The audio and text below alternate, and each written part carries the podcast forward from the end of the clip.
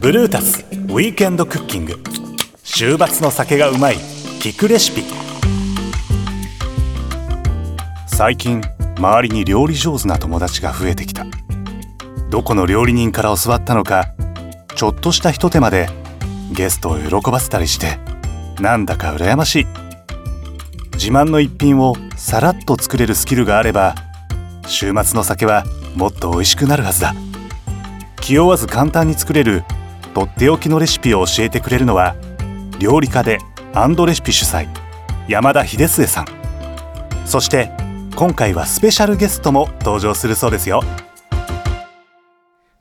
アンドレシピの山田秀末です、えー、ブルータス編集部の鮎川です、はい、今日はゲストをまた招いての招いての。はい、えー、写真家の畑野博さんですはい、よろしくお願いしますゲストです。ゲスト呼ばれてきちゃいました。すぐですすぐ緊張感なくなる料理大好き。あの収録なんでよろしくお願いします。これでも畑野さんが今度ブルータスの写真特集の方に出られるんですよね、そうなんですよ。特集の方にですね、うあの出ていただいてましてちょっとじゃあ畑野さんからその内容を簡単に説明いただくっていう。あのー離れ組の長積隆さんと、まあ対談みたいなことをして一緒に街に出て写真撮るみたいな、うん。あご褒美み一緒に？たいな、そう。へー。大ファンなんでかなり感慨深いものが。感慨深かった。家宝ですねじゃ家あ宝ですよ。めちゃくちゃ自慢しようと思って。でワークショップで写真撮りながら対談もされてる。そうなんですよ。僕が今ワークショ写真のワークショップやっていて、でそれの内容をちょっと長積さんにもちょっと体験してもらうみたいな。なるほど。おおなるほどなるほど。4ページ。4ページ。ありがたいです。ね、あ結構ですね、はい。ホームページ。そう。ぜひ紙面を。ぜひ。ご覧いただいて。はい。なんかあのー僕畑野さんのワークショップ見たことがあるんですけど、はすごく充実内容なので。いなんか時間も長いっていう長い。ですね。かなり長いっすよ。7時間とか。7時間。いやただそうです。でもなんか別にいわゆる写真のテクニックみたいなことは一切教えてなくて、はい。どうして写真を撮るんですかみたいなところかうんら、うんそういうところですね。なんか技術的なこととか知識的なことはほとんど教えてないですね、うん。それよりも大事なことを、いやでもすごいですよ。なんかその、まあ、カメラの設定から始まってはい。で、まあ、実際その外に出てフィールドワークみたいなのしてもらって、で戻ってきたら畑野さんが現像の仕方を教えてくれて、うんうん。でみんなが現像してる間にセレクトしたデータを畑野さんがピックアップして、はい。畑野さんが、まあ、それぞれの人の写真を現像してくださるんですよ。そうそうそうそう。現像でかなり変わるんで。うん。で元はね元は皆さんが撮った写真なんで、はい。そこからすごい写真が良くなるわけですよ、うん。うんそれを体感体験すると、単純に写真が楽しくなる。うん。そうみんなこうパソコンがみんな下手下手なんですよ実は。うみんな撮影とか頑張っちゃうんですけど、はい。パソコンの方頑張ると、うん。一気に写真は楽しくなる。へうえ気になりますね。そうワークショップってどこで申し込めばいいんですか？そういうねネアンドレシピのウェブサイトからなんですが 割となんかこういうこと言うのはあれなんですけどこの日のこの時間から発売します。で、早いと23分とかで全部なくなっちゃなるほど。う残っても10分15分ぐらいでやっぱなくなっちゃうので、あっという間じゃないですか。あの本当に北海道から沖縄まで参加者。そんなにですか？東京の人がメインかと思いきや 東京の人3分の1ぐらい。へーあほとんどがか。飛行機新幹線。でもねあの募集したらまたぜひはい。皆さん来ていただければなと思いますよね。はい、はい。ぜひぜひ、はい。じゃあ、えっと今日はですね、はい。スコッチエッグとまあタリスカスパイシーハイボールというのを作りたいなと思うんですけどまあタリスカ、まあ、ウイスキーではい。結構まあピート臭も強くて、うん。ヘビーな印象なんですけどだから最近そのスパイシーハイボールっていうのがまあタリスカさん自身が推してるらしくて、あそうなんですね。はい、あのハイボールに黒胡椒えかけるっていうのが。でまあ確かにそのタリスカーさんは、まあ、味自体がちょっと、まあ、スパイシーさがあったりだとか、はいはなんかこうミネラル感みたいなのも僕は感じてるんでなんかまあ胡椒確かに相性いいなと思っい。てへえ。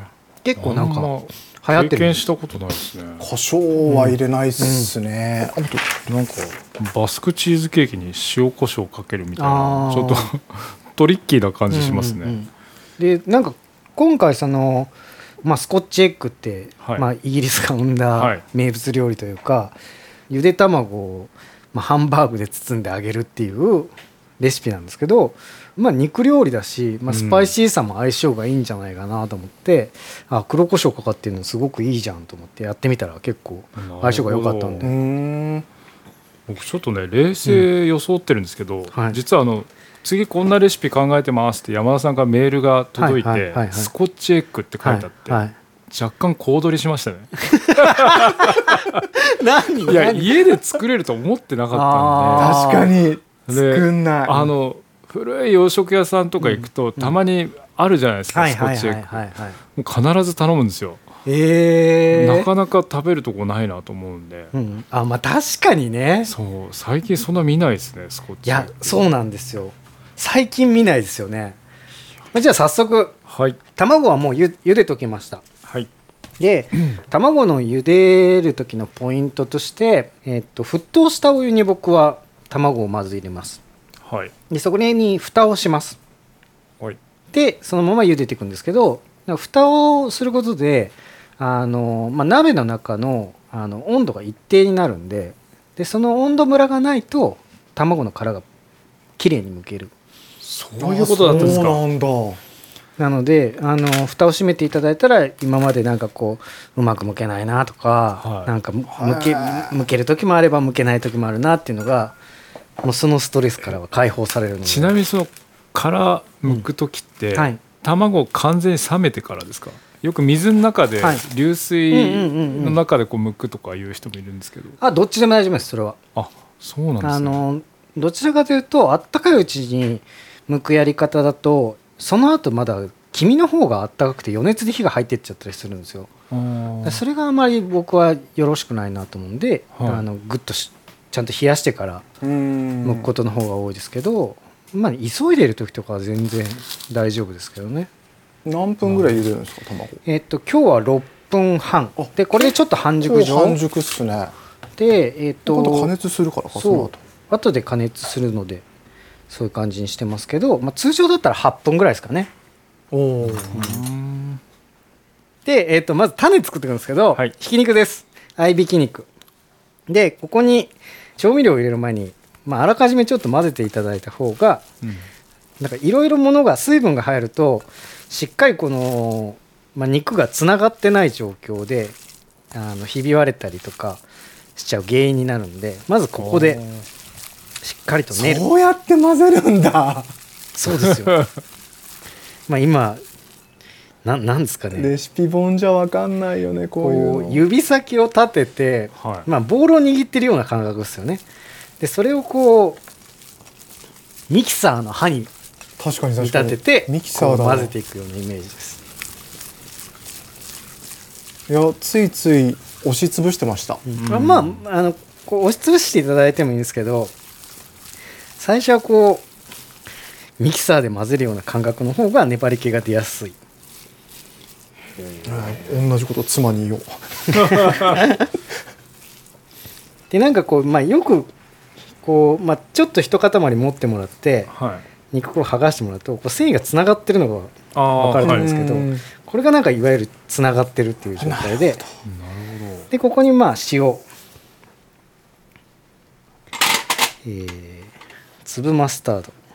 あゆさんが好きな粒マスタード。はい。でナツメグ。で胡椒。ナツメグってそれくらい入れるんですね。僕が好きだからっていうのもあるかもしれないあじゃあじゃあですけどね割と今多多い方ですか？多い方じゃないですかね。でも粒マスタードも気持ち鮎川さんが好きだからか。あそうですね。と思いますよね。一昨日ぐらいも作りました確かにでも僕も聞いてて確かに粒マスタードっていっぱいつけるよな。そう。ホットドッグとか。でえっ、とケチャップですね。ケチャップを入れます。なんかねあのみんなレシピの少々にビビってるんですよ。うん。それはありますね、ビビってるあんな大体少々って書いてあるものはたっぷり入れて入れても美味しいですよ。あそうなんです本当ねですか。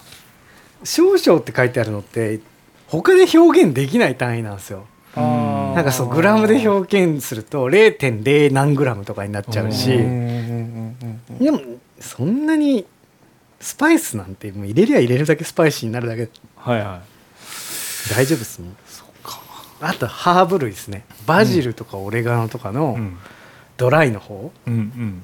とかもなんか余りがちじゃないですか、はい。うん。あれももう倍とか3倍ぐらい入れたって美味しいですよ。あそうなんですね。なんだ、はい。でまあ調味料入れたらまた練っていきます。でまあ今回の粒マスタードもこれも5倍ぐらい入れたら全然美味しいですよ。結構な量ですね、本当に。へス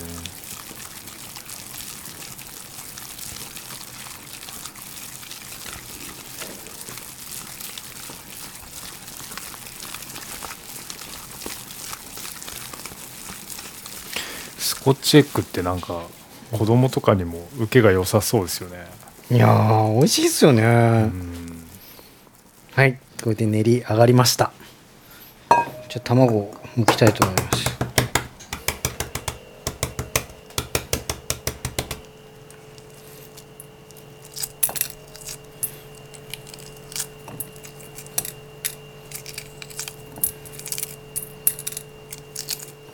本当に綺麗に剥けますね。ニュルっといきますね、薄皮みたいなのもないんですね。もう。はい。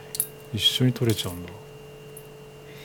もう歴長いんで。いや、あれ6分半って言いましたっけ？1分半ですね。6分半ね。いや僕も一時期ゆで卵にすっごいハマって、はい。究極の半熟卵を作りたくて。で1日何個作ったかな？56個ぐらい。えー。それを1ヶ月ぐらいずっと作って、行き着いたのが7分だったんです僕は。熱湯に7分で、うんうん。冷蔵からしてたんですけどそのでも同じぐらいで。そうでも行き着いた究極の半熟卵を昔10年ぐらい前ツイッターに書いたら、はい。3000リツイートぐらいいたんですよね。すげえ。みんな密かに好きなんだ。ゆで卵はなんかもうあの時すごい嬉しかった。はい。ではこれもよいしょ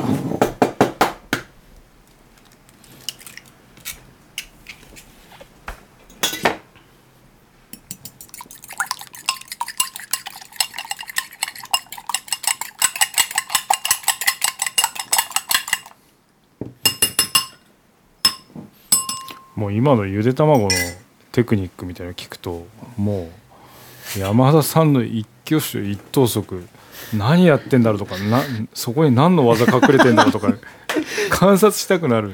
実はないんですけどね。今でも卵混ぜるのもちょっと違いましたよね。うん混ぜ方が。フォークで混ぜてそう一般家庭の混ぜ方。あれ武将してたわけじゃなくてフォークがいいんですか？あんま箸でもいいですけどやっぱ歯が多い方が早く切れるという。ほらまたなんかあるじゃないですか必ず。結局でも何でも混ざるのは混ざるんですよ。なるほど、じゃあ絶対にこの料理に対してこの道具が必要みたいなのはそこまで感じないこれだですけど。け動画ある人にね それ言われてまあそれプロだからそうだけど、ねいやただ単純に僕はね好きなんで包丁と鍋と数がやば。それはねいやだでもでもこれはね言わせていただくと畑野さんも、カメラは何でもいいっておっしゃるんですよ。確かに。でもそうだと思うんですよ、はいはい。実際ねはい、畑野さんクラスになると。うん、ただカメラをじゃあ持ってないかっつったら持ってんですよ。何個も。確かにね。確かに持ってる。これはねあの言わせていただきたい。確かにさそれそうっすよね、確増かにねえてっちゃうんすもん。確かに。確かに。そうですね、持ってる上で何でもいいとか言ってますからね、うんうん。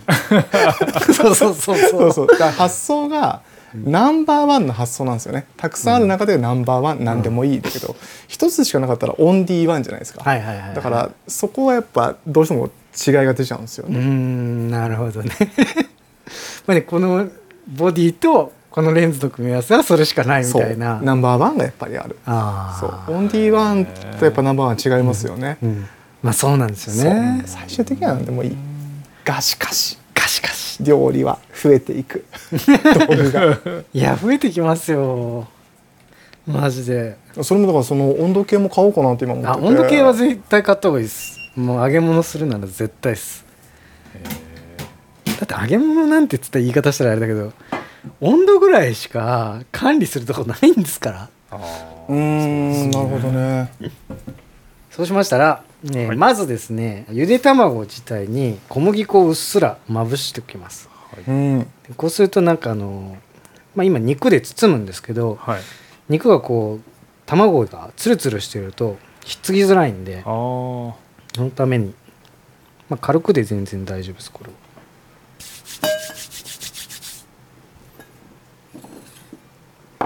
畑野さんはでも本当料理好きですよね。料理は楽しいっすねそれ昔からですか？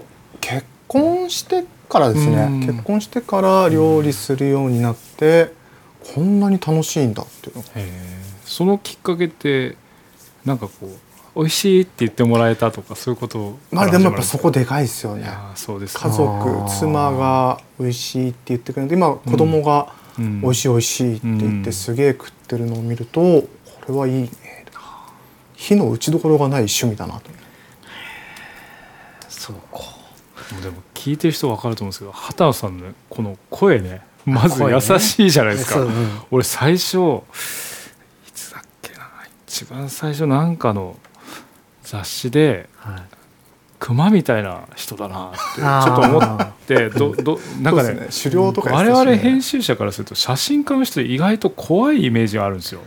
怖いそうですか。全部見抜かれてるんじゃ怖ないかとかあそういうね。やっぱ人をよく観察する人たちだしその注意力に日常の注意力が多うん。分我々とは全然違うんじゃないかって思っていてそうするとなんかやっぱ勝手にもうその肩書きだけでちょっと構えるところがあるっていうかでもなんかね文章を読んだり、その子供に対する接し方とかをうん。こうツイッターに解説すると見るとはいめちゃくちゃ優しいんですよ。いやそうなんですよ、俺結構反省する時もあるっていうか。いやいやいや。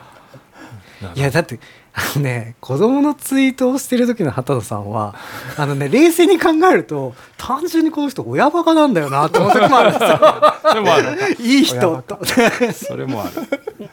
じゃあ種を作ったので、はい、結構でかくなりますよね、はい、卵でまあハンバーグの要領でちょっと空気抜いてもらってそれ一つで何グラムぐらいなんですか、えーっと今 100g ぐらいですかねで100グラもムぐらい。うんでまあちょっと広げてもらって、はい、まあ、円盤状にというか。そこまではハンバーグ風ですよね。はい。でまあハンバーグよりちょっと薄く伸ばしていただいた方がいいかなと思うんですけど、そしたらゆで卵をのせてもらってそれを包んでいくうようにーんでまあきっちりあのつなぎ目を閉じていただいた方が、あと揚げた時にこうひび割れとかがないような感じに。肉取る前にそれはサラダ油を手にはい。あのサラダ油塗ってもらうと肉が手にひっつかないので。はあ。なるほど。これじゃあハンバーグ作る時もそうあしてるそうんでですか？すそうですそうです。また小技が一個出てきました出ますね。こういうのがねでも覚えておくと結構ストレスがなく料理が作れる。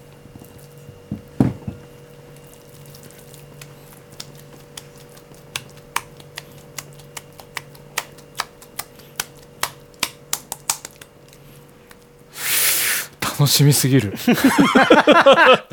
ずっと眺めてたらすげえ楽しみになってきた、食べるのが構綺麗に形できますね。はい、ほんとでかい卵って感じですね、うん楕円形の、うん。えー。あそこでまた。はい。小麦粉をつけてもらって。であとはなんかあのとんかつとかフライものと一緒ですね、うん。小麦粉溶き卵パン粉の順に。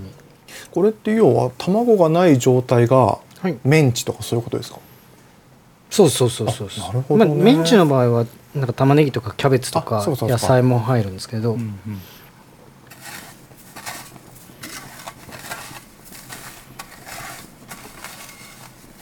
結構優しく持たないと型崩れしちゃうってことですかね。そうですね。なんかあの人によってはというか、うん。まあ綺麗に本当に形作りたい時は、うん。まあ、卵を包んだ状態。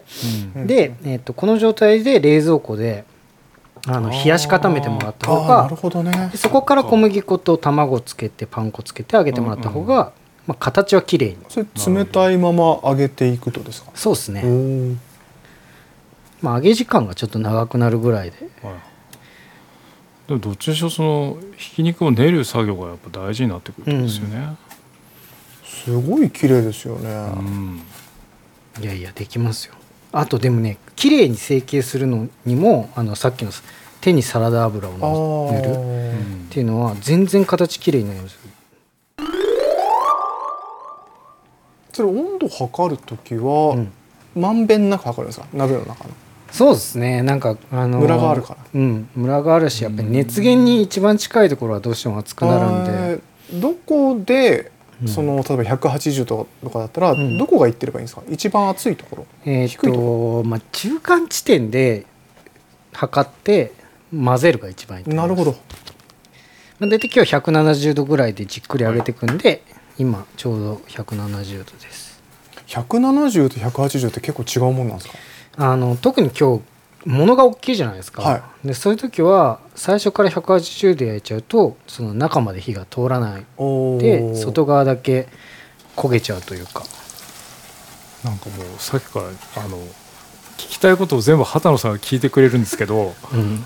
あの横から姿見てると、あの昔塾とか行った時に、はいはい。すごい熱心に授業を聞いてる ことを思い出しました。いやでもね畑野さんねインタビュアーなんですよね。本当に。上手。上手ですね。聞きたくなっちゃうんですよね、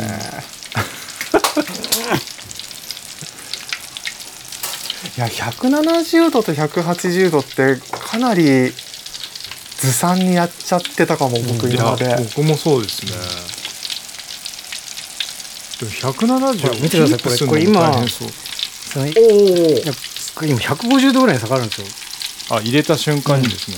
この辺はなんかまあ外側なんで熱いですけど。えどこで測ればいいんですかじゃあ？でもなとりあえずあのー今僕がやってるのはまず入れたら混ぜる、はい。で強火にするです温度が下がるんで。で今度170をキープするにはどうする？あ確かに確かに。えっ、とい170の上がったら、えー、と中火とか弱火にしてもらえればあはいはい。保温していくんですけど今やっぱりこうジュワーってどんどんどんどんこう泡が出てるじゃないですか、はい。これは中の水分があの抜けてる証拠なんですね。でその水分があれば抜ければ抜けるほどおやっぱりお風呂に差し湯してるようなもんなんで温度下がっていっちゃうんですよ。うん。でどんどんこの泡が少なくなってくるじゃないですか、うん。こうするとやっ確ぱりかに確かに確かに。温度がある程度一定になってきて、うん。ここで測ってみてこれ今145度とかなんでもっと強くしていかなきゃな。うん。うん。じゃあ結構頻繁に測るっていうと本当に温度管理ですね、ちなみに油は何だ？これは普通のサラダ油です、サラダ油。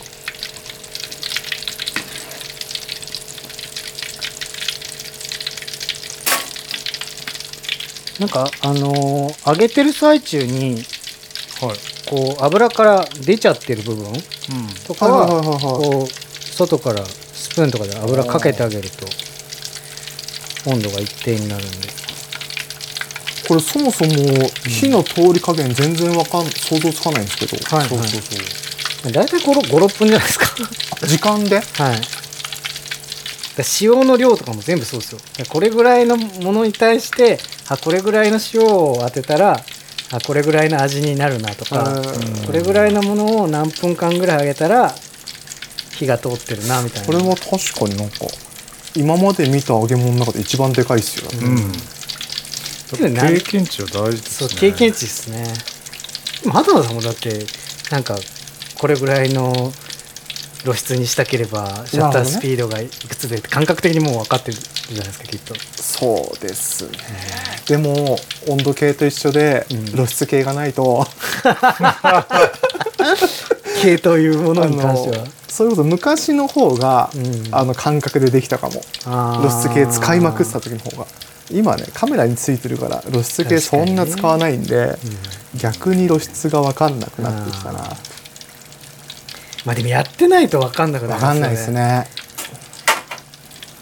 まあなんか今ちょっとこう経験値とか、うん。なんかこうブルース・リーみたいに考えるような感じろみたいなこと言ってたけど はいはいはい。一応しちゃんと質問したら答えてくれるっていうのがこのいいですよね。場のいいとこなんで。すまた分かりやすいんだよな山田さんの説明って、いやでもね結局はでもで一番料理で僕が思ってることは結局最初にどうしたいかがなかったら理論とか理屈はもちろんあるんですけど、はいはい。うんうん。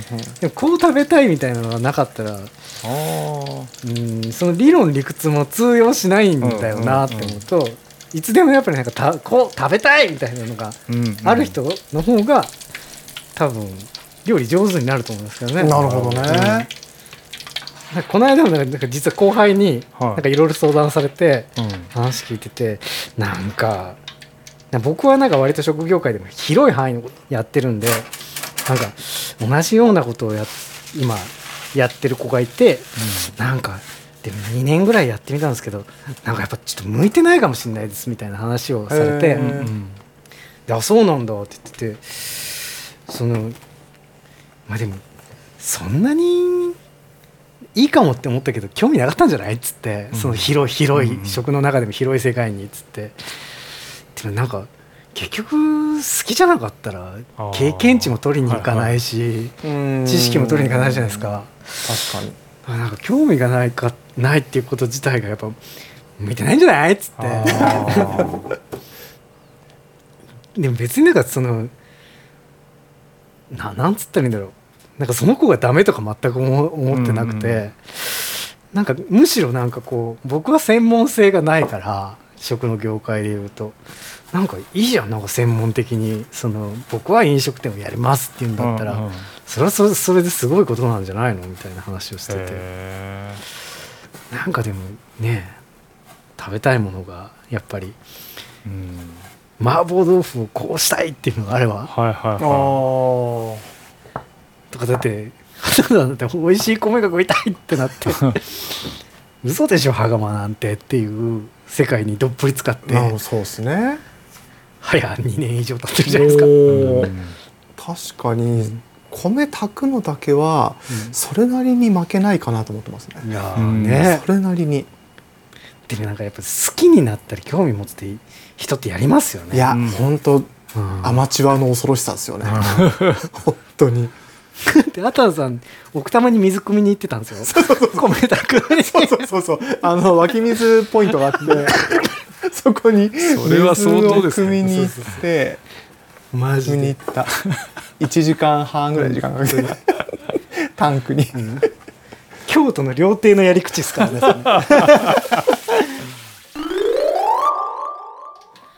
はい、はい。じゃあ上がりました。はい。ので、えーお酒を作りましょ今日は我慢しましたね。我慢しましたまで。う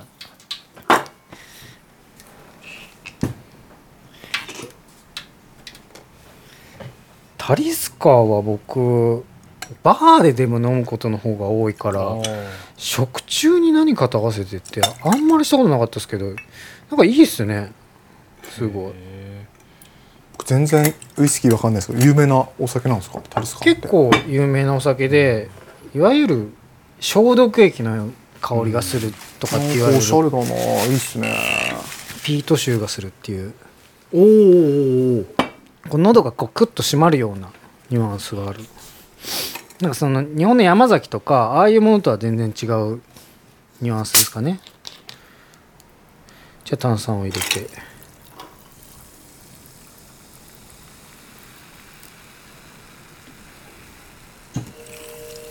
やっぱこれお酒作る時もそのなんていうんですかそれ計量カップっていうのかな？それでしっかり測った方がいいんですか？ねあまあ目分量で全然いいっちゃいいですけどね。なんかあの特にでもあの美味しいお酒で割り物作る時は測った方が美味しいですよ、なるほど、うん。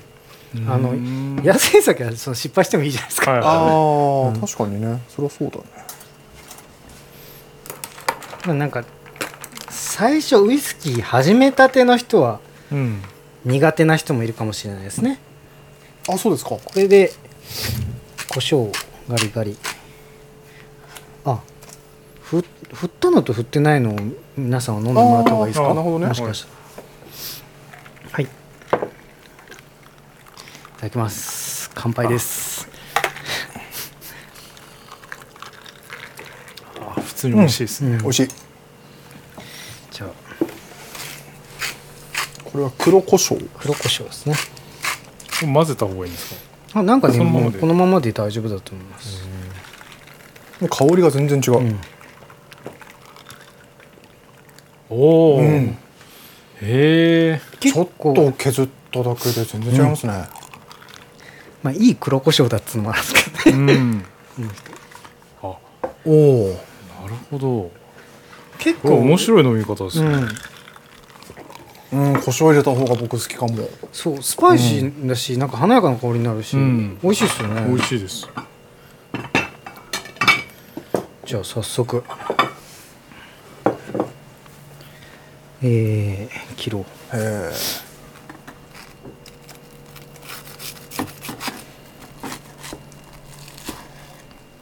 わあ美味しそう。うまそうやっぱスコッチエッグっつったらその切り方ですよね。縦縦に。縦にね。っていうかそのパン切り包丁みたいので切るんですね。あこっちの方が切りやすいですよ、へえ山さんそうパン切る時は普通の包丁使ったりえー、するんそうなのあそうですよなんです。そうなんですよ。そうなんです。いろいろね。まあ食パンに限るですけどね。なるほどこのなみなみしてるのがパンくずがいっぱい出ちゃうんで普通の包丁で切った方が綺麗に切れる。あー。断面があんまりざらつかないんでなんかこういい喫茶店のトーストって美味しいじゃないですか。美味しい。あれ手切りで結構普通の包丁で切ってること多いんですけどなんかこうやっぱりギザギザしてるので切れば断面もギザギザしてああくるんででもそりゃそうですよね。どうぞどうぞどうぞ。わあ、いただきます。いただきますうん。確かにスコッチエッグすげえ久しぶりに食べるな。ウスターもあるんでよかったらかけて。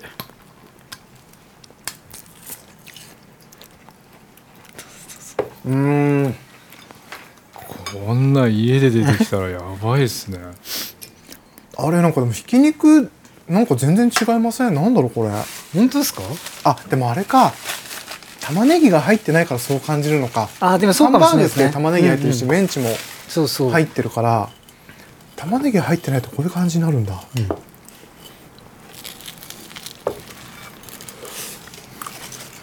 うん。まあうまい。これはうまいですね。あれでもこれだから揚げた加熱でこんだけうん卵の黄身熟してたら、最初かなり熟熟ですよはね、い。もう本当にあの割ったらドローぐらいな感じのあ。イメージですね6えでも分半逆にでもも56分油で揚げて、うん。これぐらいしか卵の方に火通んないんですね、そうですね。なんかまああとは冷蔵庫でゆで卵の状態で冷やしてあるっていうのはなあなるほどなるほど。そっかそっか。結構重要ですけど。そっかそっか。めちゃうまいこれ。うまいうーん今までで食べたスコッチエッグで一番うまい、よかった。この黄身の火の通り方はうんさすがだな。これ火加減はい。すごい大事ってすごい分かったんですけど、うん。例えおかしいですけど惣菜で買ってくるうんうん。アジフライじゃなくて、自分で釣ったアジで作ったアジフライってふわふわなんですよ、うんうんうんううんんそうですよね。こう作りたてのスコッチエッグのこの、うん。生きの良さ。確かに。生きがいい。確かにな。やっぱりねなんだかんだ言ってね下手でも自分で作った方がある程度うまいものありますよ。うまいな。うまい。よかった。そんなうまいもんやって全然違ううな。でもスコッチエッグは家で作ったら上がりますよこれは最高ですね。うん。でもあの店によっては畑野さんが言ったみたいに玉ねぎ入ってるところもあるんですよ。ああなるほど。うんなんかこっちの方がね僕はなんかこうつまみとしてはいいんですよね、うんうん。なんか肉肉しい感じとか、でもこう食べるとあの粒マスタード5倍入れてもいけんなっていけますね。思いけますね。全然いけますね、うん、あとなんかこの肉の感じとやっぱりね僕はこのタリスカーの感じ、うん。すげえ相性いいと思うんですよね。うん、じゃあそんなところですが今回はですね、えー、とスコッチエッグとタリスカースパイシーハイボールを合わせました。ありがとうございました。ありがとうございます。美味しかったです。美味しかったです。畑野さんありがとうございました。ありがとうございました。ごちそうさまでした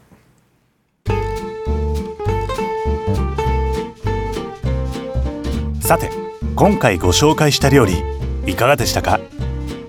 詳しいレシピはブルータス .jp に掲載していますのでぜひあなたもチャレンジしてみては。ブルータスウィークエンドクッキング。週末の酒がうまい聞くレシピ。次回もお楽しみに。